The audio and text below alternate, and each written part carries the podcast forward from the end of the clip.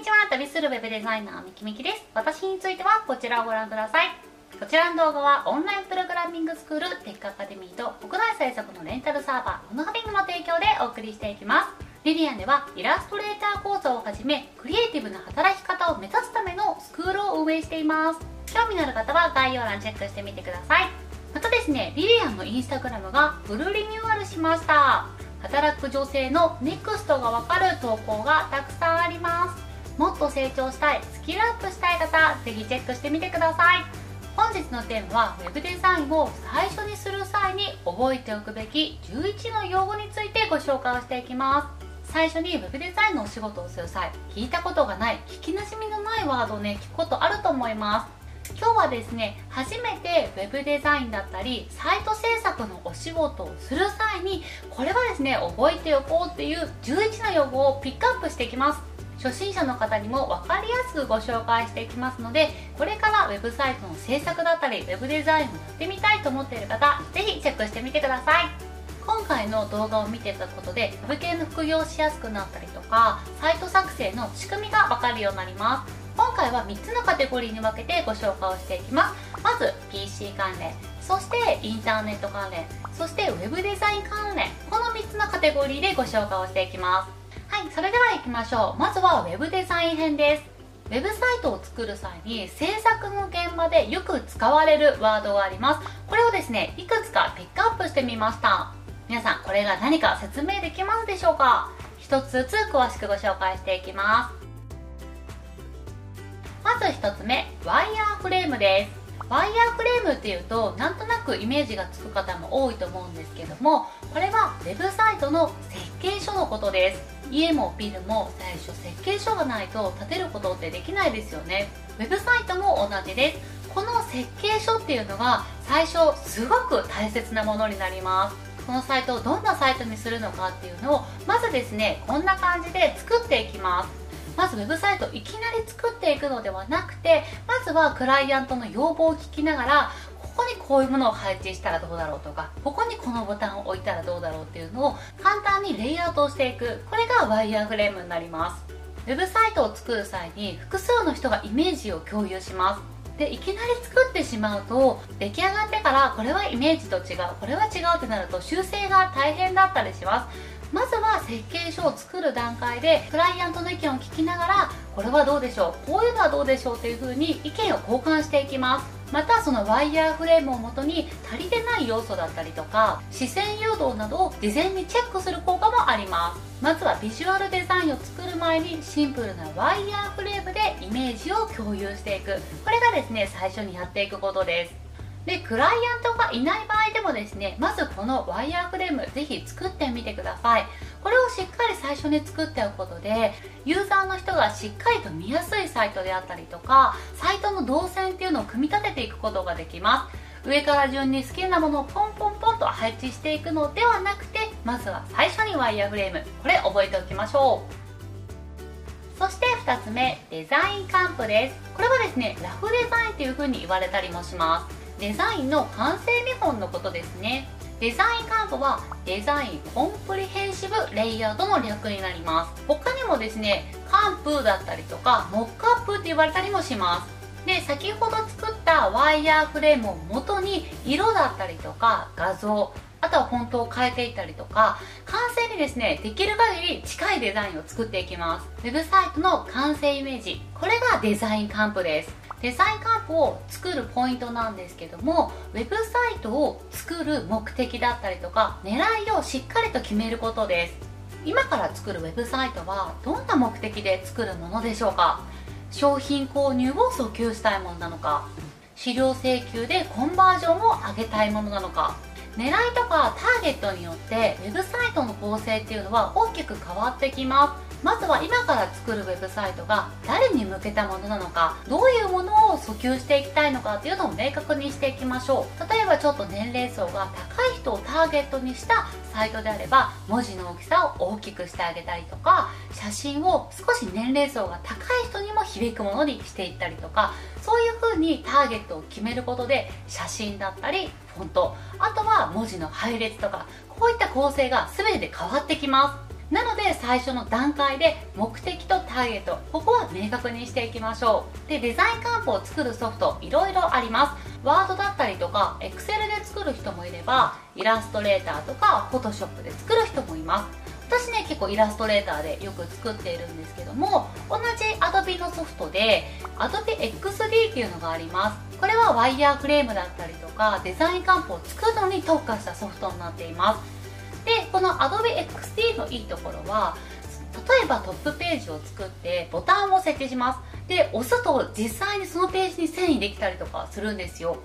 なので複数人でイメージを共有するときにもうボタンを押すとここに飛んでいくっていうこう動線まで実際にもう実行できるのですごくイメージが共有しやすいっていう特徴があります。他にもスケッチっていうソフトだったりとかデザイン漢方を作るソフトってたくさんあるのでこれはチームでみんなが使えるソフトを検討していくのがいいと思うんですけども今のところ私のおすすめは Adobe XD かもしくはイラストレーターとか Photoshop で作っていくのが一般的かなっていうふうに感じています。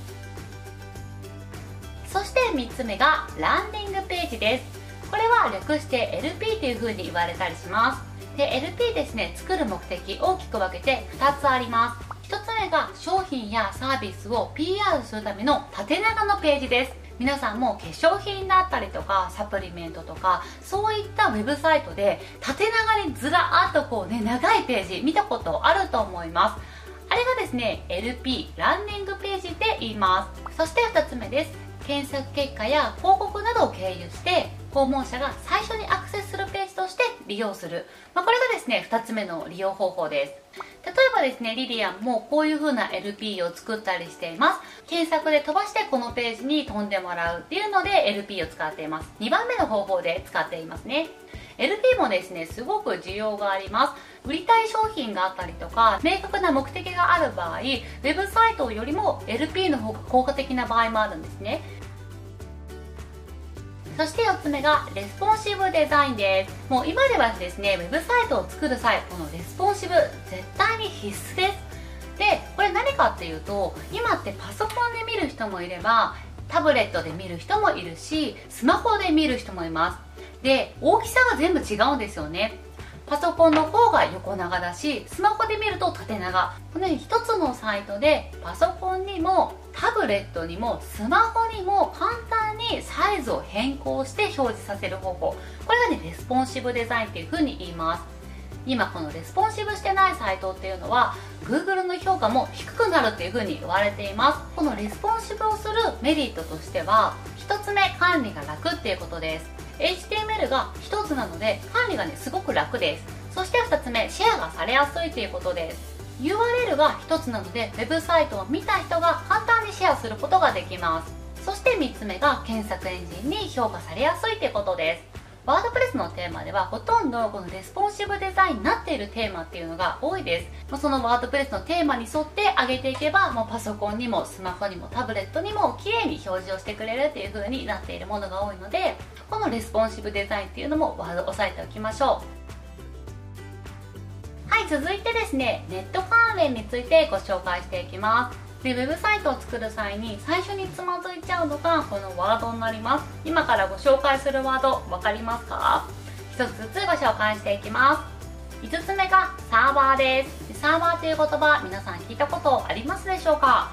私の動画でも何回もですねご紹介はしているんですけどもやはりですねウェブサイトだったりウェブデザインを今からスタートする方ってこのサーバーって何だろう？実際何なのかってよくわからない方も多いと思います。